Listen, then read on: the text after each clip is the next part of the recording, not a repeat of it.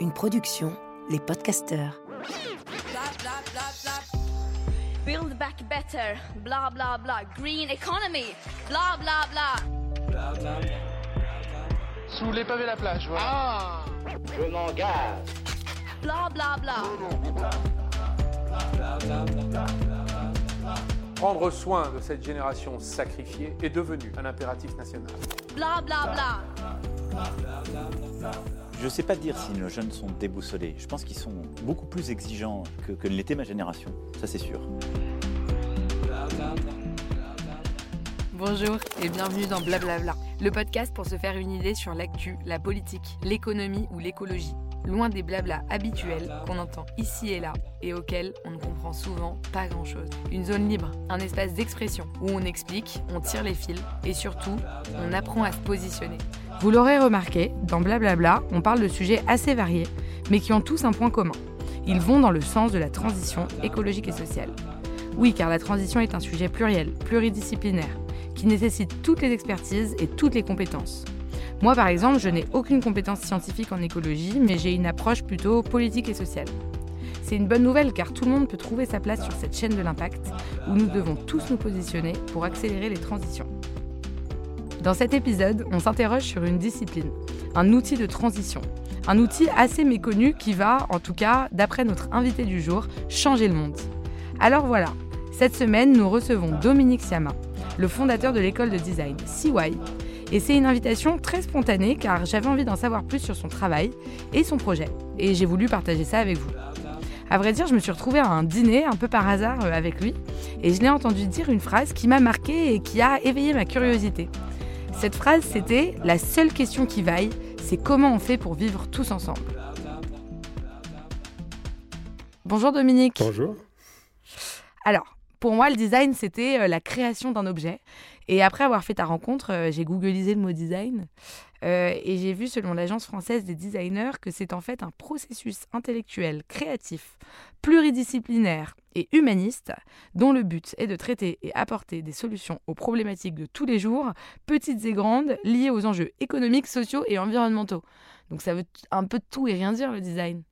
Oui, mais ça, ça veut euh, tout et rien dire, mais politique, ça veut tout et rien dire aussi. D'accord? Donc, euh, c'est des mots importants, les mots qui veulent tout et rien dire, parce que c'est des mots qui laissent de la place à nos projets. Et le design, c'est ça, en fait. Le design, c'est beaucoup plus que ce que dit la définition de l'AFD, euh, qui est une définition professionnelle, en fait. D'accord? C'est-à-dire que le design, c'est plus que. C'est même pas une discipline. D'accord? C'est-à-dire que tel que tu l'as présenté, le design est une discipline. Mais effectivement, les gens voient ça comme une discipline, comme je dirais, l'économie est une discipline, euh, ou, la sociologie est une discipline. Le design n'est pas une discipline. Le design est une culture. C'est-à-dire, c'est le point de rencontre de toutes les disciplines. Toutes les disciplines peuvent concourir au design. Euh, le design, il ne faut pas les confondre, la confondre avec le- les designers. Les designers portent le design, mais le design, c'est plus grand que les designers. Le design, c'est une culture, c'est une culture du projet. Euh, et quand euh, je disais, euh, il n'y a qu'une seule question qui vaille, c'est de savoir comment on fait pour vivre ensemble, c'est la question du design. Alors, il y a quelque chose d'arrogant à dire ça, mais, mais c'est véritable, c'est la vérité. C'est-à-dire que le, le design ne s'intéresse qu'à une seule chose, c'est les conditions de nos vies individuelles et collectives. Donc le design, c'est pas une discipline, c'est une culture. Absolument. Euh, dire que le design est une discipline, c'est continuer de vivre au 19e, au 20e siècle. C'est-à-dire un siècle qui s'est construit autour de la pensée euh, cartésienne, de la séparation, de tout. D'accord? Et en particulier des disciplines. Mais pas que des disciplines, des savoirs, des tâches, des gens, des enjeux. D'accord? Cette idée que le monde est une mécanique et que donc ça se démonte. Et que ça se en fait, en fait c'est un peu le point de rencontre entre toutes les disciplines. Bah, le point de rencontre entre toutes les disciplines, c'est les projets. Pourquoi, projets, ouais. pourquoi on, on fait des choses? Pourquoi on apprend des choses À la fin, au-delà de- de- du plaisir d'apprendre et, et d'inventer? Euh, pourquoi? C'est justement pour créer les conditions de nos existences collectives et individuelles. C'est la seule raison. C'est-à-dire qu'il n'y en a pas d'autres. Il n'y a absolument pas d'autres raisons que ça. Et on a oublié ça, parce qu'on pensait qu'on était dans un monde homéostatique où euh, tout allait bien, euh, où tout le monde était à sa place, où tout le monde euh, pouvait trouver son bonheur, tout le monde... C'est pas vrai, d'accord? Et la situation actuelle nous le démontre, mais de manière cruelle. Le Covid il y a deux ans, la guerre en Ukraine maintenant. Nous sommes dans un monde impermanent, instable, où le bonheur n'est et tout sauf acquis il va dépendre de nous et notre capacité à créer justement les conditions de, nos vies communes. Le politique, actuellement, il est construit à partir d'un modèle qui est le modèle de la révolution industrielle. C'est-à-dire que la révolution industrielle a lieu 250 ans, au même moment où on crée les États-nations d'ailleurs. Hein. C'est-à-dire qu'avec une vision du monde qui est une vision mécanique. C'est-à-dire que la pensée cartésienne, elle dit le monde est une mécanique qui est à la disposition de l'espèce humaine, d'accord? C'est un décor pour un seul acteur, qui, le seul acteur qui vaille l'espèce humaine, et ce monde est à sa disposition. Et ça se démonte et ça se remonte. Et il est infini, et il est résilient, et ça cicatrise, et il n'y a aucune conséquence de nos actes. aucune. Et la révolution industrielle, elle est construite là-dessus. Et les, les, États se construisent à partir de cette richesse, de la nécessité de créer cette richesse, de la partager pas trop, mais de la créer, ça c'est sûr, et puis d'instrumentaliser la science pour permettre la création de cette richesse et l'instrumentalisation du monde. Et les États-nations naissent au, même moment. Hein. C'est-à-dire que c'est au moment de la révolution industrielle que les États-nations naissent. Et le 19e siècle, le 20e siècle ont été des siècles où on a, pensé que nous pouvions accomplir un projet de maîtrise du monde basé sur la science, la technologie, les process.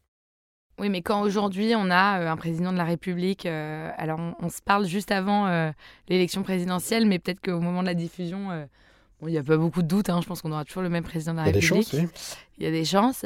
Quand euh, on a un président de la République qui est vraiment ancré dans une vision de dire que l'innovation euh, va euh, nous sauver et que en fait le but c'est pas d'arrêter la croissance, de changer de logiciel, de changer de vision, c'est de rester dans cette vision, mais en investissant, en faisant des investissements verts. Donc, par exemple, on va investir dans l'éolien, dans l'hydrogène, et donc petit à petit, on va créer une économie euh, euh, positive euh, pour la planète. Est-ce que pour toi, cette vision-là, elle est cohérente ou au final, c'est encore l'héritage de ce modèle de la révolution industrielle? Et on va y revenir d'ailleurs. Euh, ou, est-ce que c'est euh, une vision qui tient, qui est sustainable au XXIe siècle? Non, mais c'est euh, les deux. C'est-à-dire que là, pour le coup, sur entre ce qu'on peut modéliser, penser, espérer, et ce que l'on fait, sauf à faire la révolution, hein, d'accord? Et on, voit, on sait en original comment ça finit, c'est-à-dire dans le sang. Hein. Il y, a, y a la nécessité de la continuité. C'est-à-dire comment, comment on est à la fois en rupture en continuité? C'est-à-dire comment à la fois on gouverne et on, et, on, et on, produit le changement. Donc c'est toute la difficulté de gouverner. Donc, euh, le mot rupture, il est très présent dans l'innovation. Parce que quand on parle d'innovation de rupture, si demain on a des, des systèmes énergétiques qui dépendent, enfin qui, qui sont qui consomment pas de d'énergie fossile, on est en rupture. Oui, oui, mais tout ça. Sans révolution. Oui, oui, bien sûr. Mais en fait, moi, c'est des mots qui me font rire. C'est-à-dire que innovation de rupture, tout ça, innovation, rupture. Euh, en fait, je m'en tamponne. Euh, moi, personnellement, je pense que l'enjeu, il n'est pas là. L'enjeu, il est politique. C'est pas savoir s'il faut faire de la rupture ou pas. La, question, c'est de savoir comment on fait pour créer les conditions pour que ça se passe bien pour nous, pour nos enfants, pour les enfants de nos enfants, etc. D'accord? C'est la seule chose qui vaille. Que ça soit en revenant euh, euh, à la bougie ou en, inventant euh, des nouvelles, des nouvelles des modalités de produire de l'énergie ou d'utiliser, on s'en fout. C'est pas le problème. D'accord? Le problème, c'est comment on fait pour que ça se passe bien. Et peut-être que pour que ça se passe bien, il faut renoncer à des choses, ou peut-être pour que ça se passe bien, il faut au contraire créer des choses? On va rien préjuger de ça, et on va pas considérer que ce qui est bon, c'est ce qui est en rupture, et ce qui est mauvais, c'est ce qu'on a toujours fait.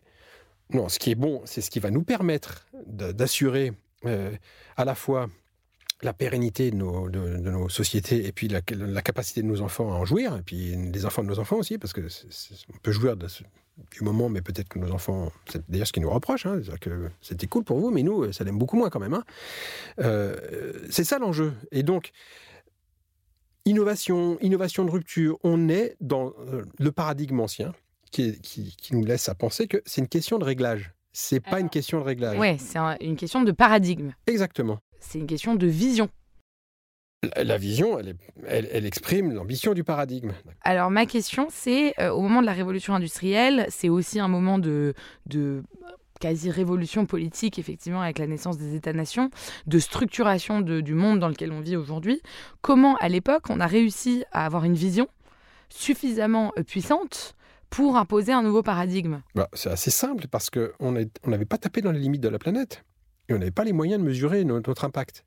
Et on s'en foutait un peu parce qu'on était philosophiquement dans cette idée que euh, l'homme qui, était en train de tuer Dieu, d'accord, était en fait euh, le démiurge euh, et que tout était à sa disposition et que la nature était généreuse et qu'il n'y avait pas beaucoup d'impact, ça n'avait pas d'importance parce que c'était un décor, d'accord. Et donc l'efficacité de la pensée cartésienne et, de la révolution industrielle, c'est cette capacité à tout transformer en process, elle est faramineuse, C'est extraordinaire la richesse que ça a créée, exceptionnelle.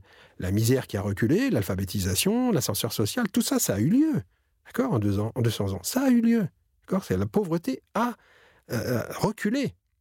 La pauvreté a reculé, l'analphabétisation a reculé, plein de choses ont reculé. Quand on regarde, quand on mesure les, efforts, les, les, progrès qu'on a faits, ils sont extraordinaires. La question, c'est qu'on a, on, est, parti de, de l'idée que, depuis 30 ans, c'est fini. Mais qu'il avait pas, non, c'est pas vrai. La pauvreté a bah, continué de, La pauvreté depuis 30 ans, elle a, elle arrête pas en pourcentage, Pas en pourcentage. Le problème, c'est qu'il y a la croissance démographique en même temps, d'accord? Mais la pauvreté, elle diminue, d'accord? Ça n'empêche pas que les pauvres soient plutôt plus pauvres qu'avant, c'est-à-dire que quand on est mm. pauvre, on est vraiment très pauvre. Puis quand on est riche, on est vraiment très riche. Puis quand on est au milieu, bah, on se débat, d'accord? Parce que c'est pas que la, valeur n'est pas créée, c'est qu'elle n'est pas partagée, elle est mal partagée, d'accord? Et effectivement, ceux qui sont aux extrêmes souffrent comme jamais, d'accord? Comme jamais. Et surtout qu'ils sont nombreux. Bah, pas relativement, mais en absolu, ils sont plus nombreux, d'accord? En pourcentage, ils sont moins nombreux, mais en absolu, ils sont plus nombreux.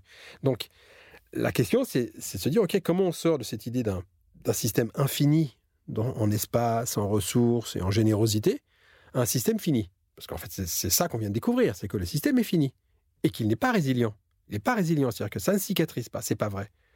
Et donc, il va mmh. bien falloir se dire, OK, cette, idée d'un monde infini, aux ressources infinies et d'une générosité infinie, il est mort. Mmh. Comment on vit dans un monde fini? Comment on fait quand on a euh, des générations de professionnels qui sont formés à, dans ce paradigme-là pour maintenant changer. C'est très compliqué quand on voit le, le, temps que ça prend de déconstruire pour chaque personne qui s'intéresse, et encore, faut qu'il s'y intéresse. Alors, on a, des raisons d'espérer. La raison d'espérer, c'est que euh, on ne peut pas indéfiniment se bercer d'illusions, d'accord? Surtout quand c'est le monde qui nous donne des leçons. Et le monde est en train de nous donner des leçons. C'est-à-dire que la réalité euh, s'impose à nous. On ne peut pas être indéfiniment dans le déni. C'est-à-dire que euh, euh, on l'a été longtemps parce que justement la croissance euh, nous masquait les limites de la planète. Là, on tombe dedans. Et puis, on tombe aussi dans les limites de notre capacité à maîtriser ce qui se passe. La crise du Covid nous a démontré la fragilité du système. D'accord? Nous a aussi démontré, en passant, l'importance des États. C'est-à-dire que l'État n'aurait pas été là, l'économie se serait écroulée. Et c'est pas Google, c'est pas les GAFA qui auraient sauvé euh, la PME du coin. D'accord? C'est l'État qui l'a sauvé.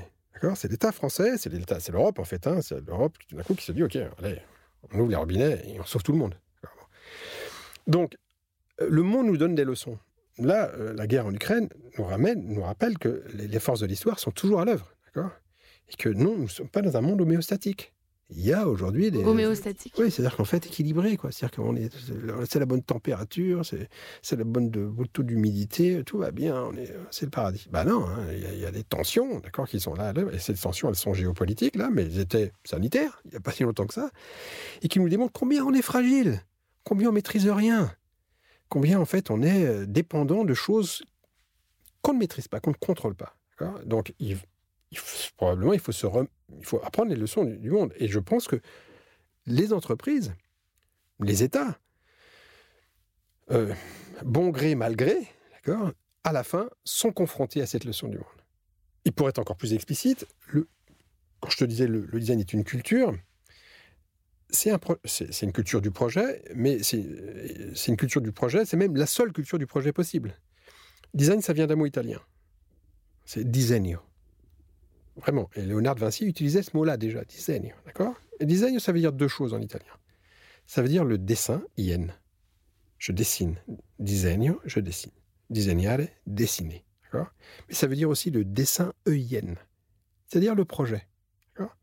Il disegno della legge, en italien, le projet de loi. Voilà. Un projet de loi, c'est le disegno della legge. Dessin, en vieux français, il y a un G à la fin. Et 5. Quand ça traverse la Manche, ça devient design. Il y a un verbe français qui se souvient de ce petit G. C'est le verbe désigner. Désigner, c'est pointer du doigt où on veut aller, ce qu'on veut. Le projet. D'accord? Donc, le design, c'est la culture du projet. C'est le savoir, euh, l'articulation des savoirs pour les mettre au service du projet.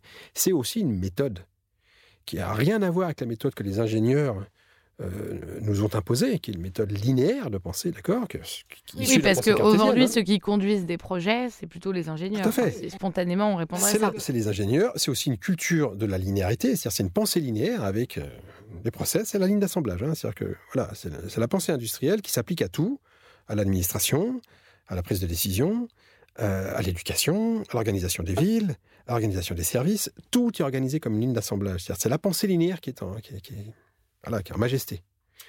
Alors qu'en fait, c'est une pensée systémique qu'il faut mettre en œuvre, qui n'a rien de linéaire. Euh, ça a de gros impacts euh, organisationnels parce qu'une pensée linéaire, un homme seul peut la mettre en œuvre. D'où l'illusion de l'homme providentiel parce qu'il maîtrise tout, parfaitement incarné par mmh. la Cinquième République. Hein.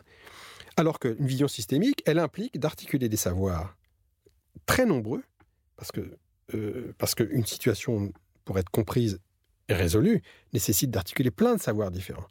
Plus personne ne peut prétendre être pique de la Mirandole. C'est fini, il n'y a plus personne qui maîtrise tout, d'accord? Donc il faut être plusieurs. Donc ça nous oblige à collaborer.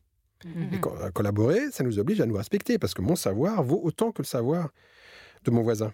Et mes ignorances s'articulent avec son savoir, et ses ignorances s'articulent avec le mien.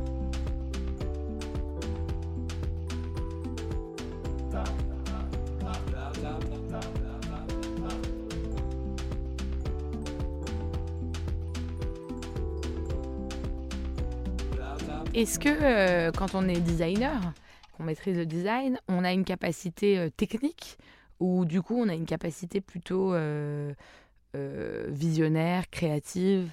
On a une capacité collaborative. D'accord? C'est ça en fait. L'enjeu c'est comment on fait pour travailler ensemble parce que comme l'enjeu c'est comment on fait pour vivre ensemble et que nos vies sont communes et que les conditions sont communes, comment on définit ça ensemble? De toute manière, il faut faire ensemble c'est mhm. déjà une culture de la collaboration. Mais ce n'est pas que ça.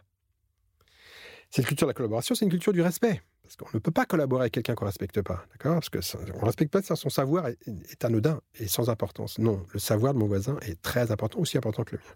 Alors justement, pour toi, euh, il y, a, plein d'approches très diverses dans la transition écologique et sociale, comme on l'a vu en introduction. Euh, et euh, il y a des personnes qui développent de plus en plus une approche très technique, très cartésienne. C'est euh, voilà, c'est quoi le bilan carbone d'un. État, d'une entreprise? Comment on réduit ce bilan carbone? Voilà, après c'est du chiffre et c'est de la compétence technique. Mhm. selon toi, quel est le rôle de la culture dans les transitions? Parce que quand moi aussi je suis une adepte des, des savoirs soft, on va mhm. dire, euh, des questions de, culture, de vision, de transformation des mentalités, des récits, de, la, du pouvoir des récits. Et c'est vrai que, notamment quand on travaille euh, en entreprise avec, euh, avec mon agence, souvent on nous dit Ah, c'est super, c'est vraiment super ce que vous faites, mais on va donner le, le gâteau à une boîte de conseils classique et on va vous donner la cerise. Comme ça, vous allez nous, nous, nous enchanter un peu mhm. avec votre vision qui est super mignonne. J'exagère un peu, mais mmh. peut-être pas ça, mais voilà. Euh, et donc, selon toi, quel est le rôle de la culture? En fait, moi, je, me refuse, tu veux, à faire la différence entre culture et, et, le reste. C'est-à-dire que quand on parle de culture, c'est qu'on est encore dans la logique cartésienne de la séparation. C'est-à-dire qu'il y a la culture d'un côté et puis il y a la science de l'autre.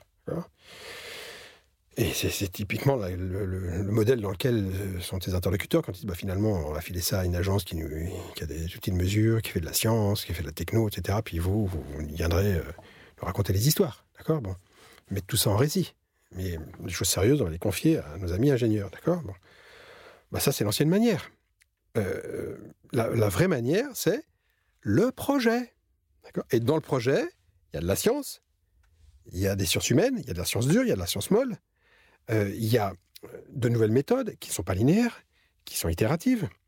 Il y a aussi euh, la reconnexion au terrain, c'est-à-dire que ce qu'on sait, c'est bien, Mais ce qu'on ne sait pas, il bah, faut aller le découvrir sur le terrain. Et c'est le terrain qui nous dit ce qu'on ne sait pas.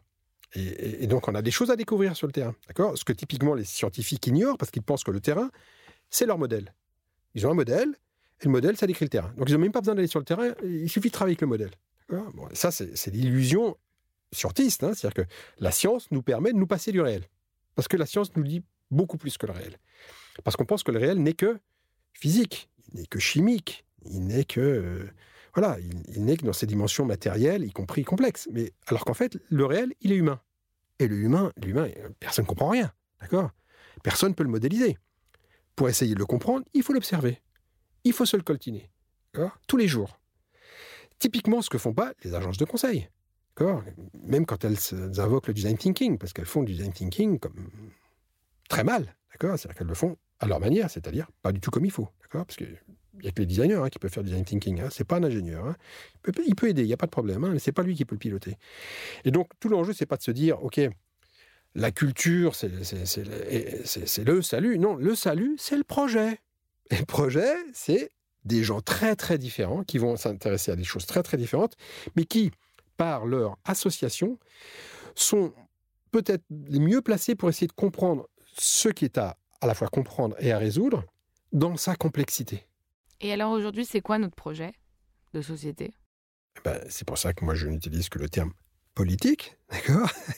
Je ne vais pas utiliser social, je ne vais même pas utiliser transition. Pas, Tout ça, c'est des tranches de l'objet qu'on est en train euh, à la fois d'observer et d'essayer de, mettre en œuvre. Quel projet politique? Alors, c'est quoi notre projet politique Eh bien, notre projet politique, ben, je reviens à l'essentiel, c'est comment on crée les conditions de nos vies communes. Pas simplement les nôtres. Les nôtres, celles de nos enfants, celles des enfants de nos enfants qui ne sont pas encore nés, d'accord? Mais qui ont droit exactement à la même qualité de vie et à la même capacité à mettre en œuvre leur projet. Donc, ça veut dire qu'il faut se remettre à faire de la politique. Il faut se remettre à faire de la politique, ça c'est sûr. Mais quand on t'écoute, euh, qui serait en désaccord avec ce projet? Tout le monde est d'accord avec ce projet politique. Non, je crois pas. Parce que le projet politique, c'est pas simplement de le dire, voilà, il faut faire de la politique. C'est-à-dire qu'il faut aussi tout d'un coup se mettre à penser différemment. Il faut se mettre à, si on va voir, je pense que si on va voir tous les candidats à la présidentielle et qu'on leur dit le projet politique, c'est de vivre tous ensemble, ils vont tous nous dire. Euh, non, mais ça, c'est pas, pas, pas, le projet politique. Ça, ça, ça, ça c'est l'expression du projet politique. Mais ça, on peut dire tout projet politique euh, se donne ça comme objectif. Voilà, après, après concrètement. il pense la même chose. Il pense la même chose, voilà. Donc on est tous d'accord là-dessus. C'est universel. Sauf que. Mais, une fois qu'on a dit ça, comment concrètement on, on, fait changer ce paradigme, en fait? Eh bien, on dit. Déjà, on mesure que c'est pas le cas. D'accord? Ce n'est pas le cas. Que les conditions ne sont pas réunies. D'accord? Alors on peut dire qu'elles le sont sur le papier, sauf que euh, vivre ensemble, ça ne veut pas dire simplement nous, les êtres humains. D'accord? Ça, vivre ensemble, c'est vivre ensemble avec tout ce qui vit sur Terre. Avec le vivant. D'accord? Et là, pour le coup, le projet politique, il en est, mais il, a laissé ça complètement de côté. Hein. Ça, n'existe pas. Quand on se dit on va donner une personnalité juridique à un fleuve, je ne sais pas si c'est une bonne idée, mais ça indique quoi? Ça indique dans le système, il y a le fleuve il va falloir le respecter. Au même titre qu'on respecte les droits de, telle communauté ou, des individus, tout d'un coup, sans pour autant parler de droits, c'est-à-dire que, en tout cas, cette partie-là du système, il va falloir la protéger. Il va falloir la prendre en considération. Donc, si tu me dis ça, c'est que tu crois aux outils existants, la loi, enfin le pouvoir en fait exécutif, législatif, judiciaire, pour faire, euh, pour imposer un nouveau paradigme. Je pense que nous n'avons pas d'autre choix que le droit. Il n'y a pas d'autre. Le problème, c'est le droit, c'est que ça change. D'accord? Ça se change, le droit. Mais on n'a pas d'autre choix que le droit. C'est-à-dire qu'aujourd'hui, j'attends qu'on me démontre qu'on peut, à plus à 7 milliards sur Terre, euh, organiser une société sans droit. Mais il y a, ouais, mais c'est bien le problème. Il n'y a pas de droit international. Non, mais il y en a un début quand même. Il y a du droit international. Il n'y a pas de gouvernance mondiale. Quand on... non, mais c'est pas parce qu'il n'y a pas de gouvernance mondiale qu'il n'y a pas de droit international. Ah bah si, parce que si les États refusent d'y souscrire, ils ne souscrivent pas. Sauf que ça se met en place. Ça se met en place. L'Europe, c'est une zone de droit. D'accord? C'est-à-dire que c'est même une zone de droit absolument inouïe. Jamais dans l'histoire humaine, un objet euh, de droit comme l'Europe a existé. C'est un, un modèle. C'est-à-dire que l'Europe est le modèle de la société de demain. Clairement. D'accord? Et donc, la, la question, c'est que l'Europe, elle est en train euh, d'hésiter entre une association d'États-nations et un État fédéral. Oui, mais quand il y a des grandes décisions euh, qui ont été prises dans l'histoire euh, au niveau européen, euh, il y avait toujours euh, la réelle politique. Donc la réelle politique, c'est la volonté des États euh, à l'instant donné. C'est ce que je viens de dire. Euh, c'est- et euh, on voit bien le Conseil de l'Europe où il y a euh, nos euh, ministres, représentants euh, nationaux Mhm. qui siègent est beaucoup plus puissant que euh, nos, que institutions des- européennes. Parce que l'Europe est aujourd'hui une association d'États-nations. Voilà, même l'Europe est une association d'États-nations. Et quand il y en a un qui veut plus, il veut plus. Pour l'instant. Et l'euro, ça a été une, euh, une adoption un peu hasardeuse parce qu'il y a eu un moment, une rencontre des consentements et des volontés politiques nationales. Oui, mais c'est, mais c'est à l'œuvre. Quand l'Europe décide de mettre en œuvre euh, une dette commune, elle est en train de se fédéraliser. Quand elle décide de financer l'armement de l'Ukraine, elle est en train de se fédéraliser. Donc elle est en train de se fédéraliser. C'est-à-dire que c'est inéluctable. Inéluctable. D'accord? Que l'Europe deviendra un État fédéral. D'accord? Et, et un jour, j'espère qu'il y aura une gouvernance mondiale et que, effectivement, on sera capable de manière fractale de connecter les enjeux très très locaux à des enjeux très très globaux, avec les gouvernances qui vont avec, qui sont des gouvernances liées sur la subsidiarité. Donc, la clé, euh, la clé de la transition écologique et sociale, c'est la gouvernance mondiale. Non, la clé de tout ça, c'est la politique. D'accord? Parce que la gouvernance mondiale, je ne sais pas quand est-ce que c'est. D'accord? Même si c'est un objectif. Par contre, se dire, on va travailler pour ça, ça va mettre 250 ans? Mais il faut travailler. Il faut pas simplement l'espérer. Il faut se retrousser les manches. Retrousser les manches, c'est dire, OK, il faut se saisir à nouveau de nos vies. D'accord? Il faut se saisir à nouveau de nos vies. Et nos vies, elles sont faites de petits moments, anodins, puis de moments qui, plus ça va, quand on monte en échelle, sont, deviennent des enjeux, euh, très très importants. La guerre, pas la guerre. Bon. Par exemple, est-ce qu'il y a des savoirs, des postures, des méthodes qui nous permettent de, dans cette fractalité, la petite situation anodine à cette situation lourde, en continuité, de penser tout ça? Oui, ça s'appelle le design. C'est ça le design. C'est cette capacité à mobiliser collectivement nos intelligences, nos savoirs, pour les mettre au service de la résolution de projets humains. Ça peut être quelque chose de très très simple. On va travailler sur une chambre d'hôpital. Il y a un enjeu qui est lié à ça. La chambre d'hôpital. On va faire le design de ça. On va travailler sur l'hôpital en tant que système. On va travailler sur le système de santé. C'est la même méthode, hein. pareil, tout le temps. On va travailler sur les politiques sociales.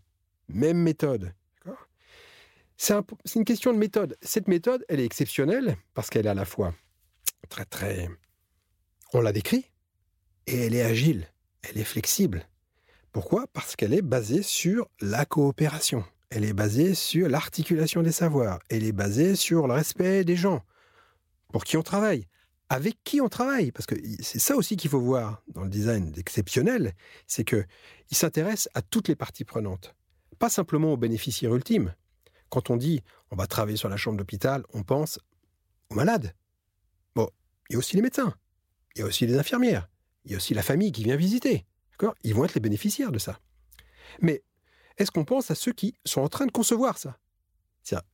Dans la conception de ça, il faut aussi respecter les gens qui vont concevoir ça. Donc les enjeux de management et donc d'organisation aussi s'invitent. Le design permet d'induire tout ça. Si euh, le président euh, de la République te nommait euh, en charge de la réforme institutionnelle Oui. euh, dont on a besoin en France et, et, que- et qui te donnait le- les clés pour, pour faire une réforme institutionnelle, tu ferais quoi? Ben, je, j'instaure- j'instaurerai la sixième République.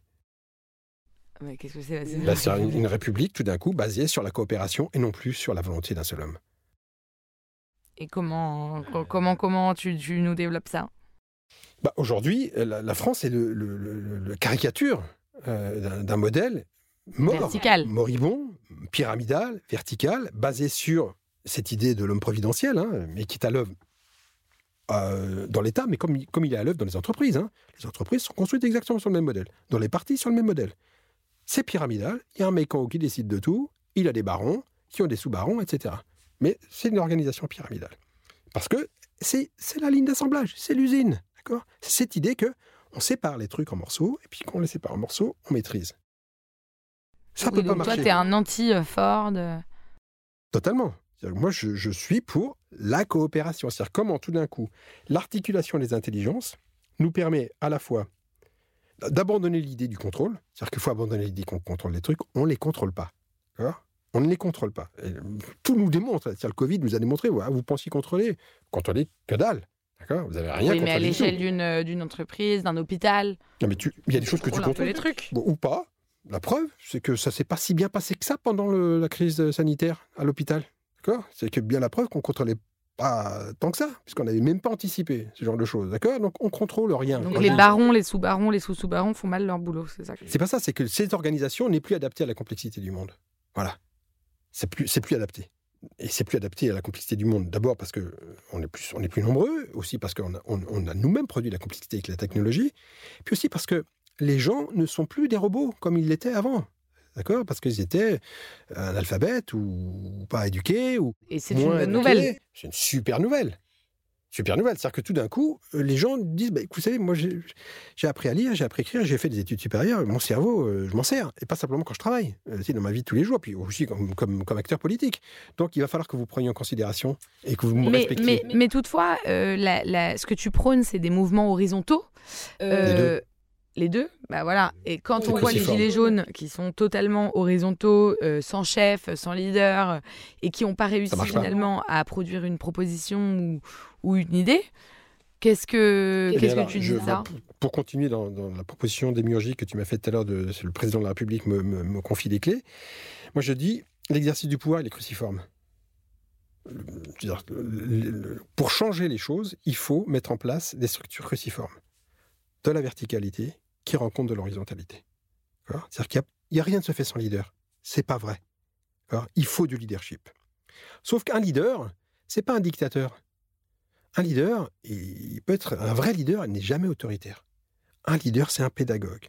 Un leader, c'est un storyteller. Un leader, c'est quelqu'un qui partage. C'est quelqu'un qui emporte. C'est quelqu'un qui anime. C'est quelqu'un qui peut changer d'idée aussi. C'est quelqu'un qui est l'animateur d'un groupe. D'accord Bon. Sans, leader, il ne se passe rien. Jamais. D'accord Et en même temps, il ne se passe rien sans l'intelligence des gens.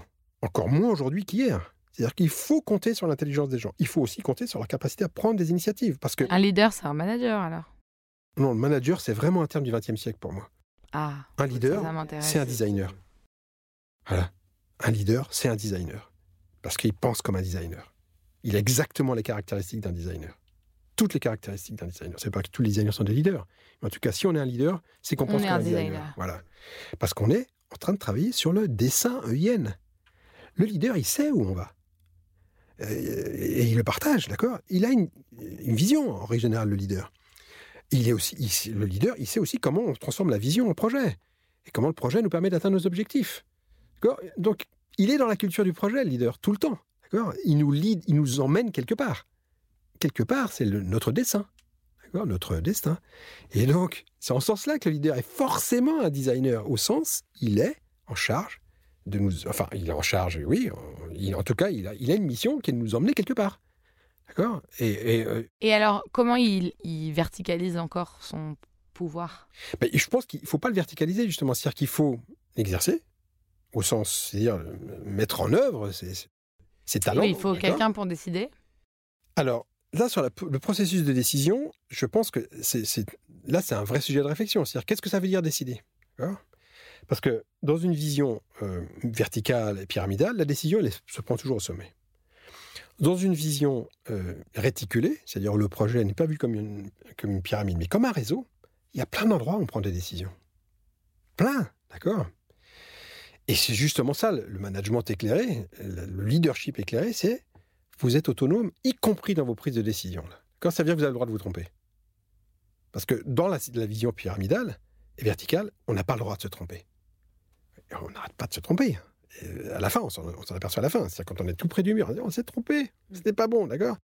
La vision réticulée. Et ça a des conséquences graves qu'on n'assume pas le fait de se tromper dans nos sociétés. Il faut se tromper. mais pour se tromper, il faut, faut avoir l'autorisation de, de, prendre des décisions et effectivement, bah, se tromper, c'est-à-dire qu'on n'a pas pris la bonne décision. Mais euh, comme on ne nous autorise pas à faire ça, il faut nous autoriser à faire ça. Et l'organisation en réseau nous permet de faire ça. Et d'ailleurs d'amortir les conséquences de ça. Parce que on a l'agilité, on a la bienveillance, on a aussi, euh, euh, je dirais, une forme de foi hein, dans, dans la, destinée finale, le dessin final. Quand on s'engage, c'est la culture de l'engagement aussi. Hein. On s'engage, donc on peut se tromper, mais on continue. Ça n'arrête pas. On continue. Et, oui, il y, y, a un coût de ça, mais probablement moins important que si on, on s'était mis, on, on avait mis en place une structure pyramidale pour décider, parce que le coût, on paye à la fin et on est incapable de revenir en arrière. Qui a le pouvoir de changer euh, le monde ou de changer le paradigme? Nous tous. Euh, chacun de manière. Même, euh, on a tous. Pouvoir. Non, on a tous notre, une capacité à entrer dans le projet. Quand tu fais ton podcast, tu es en train de diffuser une culture, des visions, les partager, avec l'espoir que ça a un impact, parce que sinon tu le ferais pas. D'accord? C'est-à-dire que tu espères que ce que tu fais dire à tes invités, ce que tu dis toi-même dans le dialogue avec eux, ça va avoir un impact. D'accord? Petit, grand, un impact. L'important, c'est que ça a un impact. D'accord? Parce que justement, c'est fractal, tout ça. C'est fractal. On parlait, tu disais, l'importance de la culture. Un podcast comme ça, ça participe à l'installation d'une culture. Les dîners auxquels nous participons euh, de l'ADN, ça participe de l'installation d'une culture. L'installation de la loi Pacte, ça participe à l'installation d'une culture. On est en train d'agir pour installer une nouvelle culture. Il se trouve que, dans le même temps, les porteurs de l'ancienne culture sont toujours au pouvoir. Ils sont toujours en train d'essayer de régler la machine, en espérant que, que ça se règle, d'accord? Et toute la difficulté de nos vies et de nos engagements, c'est de se dire, il faut accepter qu'on est en train, de manière plus ou moins contrôlée, plus ou moins chaotique, de de remplacer une génération par une autre. D'accord? Ouais, mais ça, c'est ce que Emmanuel Macron nous a vendu en Non, mais c'est bah, tant mieux. C'est le concept. Pourtant... J'ai rien contre, contre ça. Mais pourtant, quand il parlait de, de, de grande marche, là, de consultation des Français, quand il parlait, il avait des, des réflexes euh, comme Tout ça. À fait. Dans son discours, en tout cas. Et, et, et probablement sincère. Peut-être. Oui, mais, mais, et, les mais pourquoi, pourquoi cinq ans après, euh, il n'a pas, il a pas fait, fait Alors, de progrès? je pense que euh, ça serait manichéen de dire qu'il n'en a pas fait. Euh, N'oublions pas qu'il y a les gilets jaunes, il y a la crise du Covid, et maintenant il y a la guerre euh, en Ukraine, d'accord? Alors, on ne peut pas dire que ce soit le, le, le quinquennat le plus, le plus calme qu'on pouvait imaginer, d'accord? Bon. Par contre, oui, on voit bien qu'il y a entre les propositions d'un candidat et les actions d'un... Bah donc, est-ce qu'il avait le pouvoir de mettre en œuvre ses, Alors, ses paroles? je sais rien. Je, pas, je pense que c'est pas une question de pouvoir. C'est une question d'ailleurs de l'inertie. D'abord, l'inertie des, des, institutions, qui est gigantesque, d'accord? Parce qu'il y a quand même euh, une administration est là. Il y a une culture est là, d'accord? C'est-à-dire que les élus passent, les administrations restent. Et avec la culture qui va avec et les process qui vont avec. Et puis, il y a aussi l'ivresse de la Ve République. C'est-à-dire que quand vous appelez François Mitterrand et qu'en 1964, vous écrivez le coup d'État permanent, d'accord Qui est une critique féroce de la Ve République et des pouvoirs exorbitants confiés au président de la République. Et qu'en 1981, il s'installe dans, le, fauteuil du président et qu'il en abuse jusqu'au point d'écouter de, de, euh, les journalistes, etc., pour protéger sa vie euh, personnelle, d'accord On voit bien combien les institutions, et surtout l'exercice du pouvoir et l'ivresse du pouvoir, peut amener le, le, meilleur des, penseurs, les meilleurs des pamphlétaires, les meilleurs des critiques du pouvoir autoritaire à l'exercer. D'accord? Bon, Et ça, ça c'est la puissance du pouvoir de la Ve République, c'est que ça vous donne tellement de pouvoir que, y compris celui de croire que vous pouvez changer le pouvoir, par ce pouvoir, vous y succombez. C'est-à-dire qu'en fait, les institutions sont plus fortes que vous. Là, il nous fait des nouvelles propositions euh, pour le prochain quinquennat avec vous, n'est-ce pas? Parce qu'il nous dit avec vous, donc il revient à cette, cette, cette, ah, cette histoire-là. De... Qui est sûrement dans son ADN euh, à lui. Oui, euh... et, et, probablement, enfin, on peut lui faire crédit que lors du grand débat, il a débattu. La Convention citoyenne. Oui, mais il n'a rien fait derrière. La Convention citoyenne, il l'a jetée à la poubelle. Franchement, c'est du, du, de la consultation washing, Emmanuel Macron. Il faut le dire. Je, moi, je ne partage pas ce point de vue-là. D'accord? Je ne partage pas ce point de vue-là. Je pense que c'est plus complexe que ça. Je pense que non. L'exercice qu'il a fait, on l'avait jamais fait. Le simple fait que ça ait lieu, c'est extraordinaire. Oui, c'est le progrès par petits pas. Non, non c'est plus qu'un petit pas. Parce que qu'est-ce que ça a démontré, la Convention citoyenne, indépendamment de ce qu'il en a fait? C'est que vous pouvez choisir au sort 150 citoyens qui sont tous sauf des experts du sujet, ils le deviennent.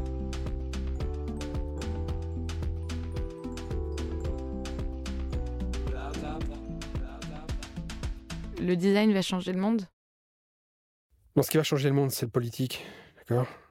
C'est ça qui va changer le monde. C'est-à-dire que le design, euh, c'est une culture du projet, d'accord? C'est-à-dire c'est cette idée qu'on peut passer d'une culture de la linéarité à une culture de la collaboration, de l'articulation des savoirs, et donc des gens qui les portent. Tout ça au service du seul projet qui vaille. Comment? On crée des conditions d'expérience de vie réussie pour tous et chacun. D'accord? C'est la seule chose qui vaille, c'est ça. Il faut changer de culture pour faire ça. Il faut abandonner l'idée que c'est un système d'équations qui va nous permettre de faire ça, que c'est un ordre social qui va nous permettre de faire ça. Non, ce sont nos collaborations qui vont permettre de faire ça. Et ces collaborations, elles sont nécessairement bienveillantes, elles sont nécessairement équitables, c'est-à-dire que je vaux autant que mon voisin. ça a un impact fantastique hein, du point de vue politique. -dire, dire ça, déjà, c'est énorme politiquement. Ça va mettre du temps Oui. Comment on va faire? On va changer l'éducation des gens. Comment On crée des écoles? Qui affirment ça? Hein? CY École de Design, baseline pour le vivant. Pour le vivant, d'accord? Leitmotiv de la matière à la décision. Tout ce design, d'accord? La manière dont on va la matière, ce qu'on va en faire. Et ce qu'on va en faire, c'est le résultat de nos décisions. Donc on va former des designers qui vont être qui vont s'inviter dans le cercle du pouvoir et qui vont dire à leurs petits camarades qui sortent de Sciences Po, ou de l'ENA, ou de l'XMIN, XPON, X Télécom, les gars, vous allez nous faire une place, vous pouvez rester, hein. Mais sans nous, il ne se passera rien. Sans vous non plus, d'ailleurs. Mais ensemble, grâce à cette culture partagée du dessin, EIN, on va peut-être y arriver. Merci, merci Dominique. De rien, c'est un Vous plaisir. pouvez euh, retrouver comment on fait si on veut étudier euh, ou postuler, candidater euh, chez CY École de Bah, Design CY École de Design, il y a un site internet, cy-écolededesign.fr. Euh, quand on veut y rentrer, c'est Parcoursup. Euh, Et donc, on va sur Parcoursup. Et c'est en 5 ans. C'est en 5 ans. Et quand on veut y rentrer en quatrième année, on nous appelle.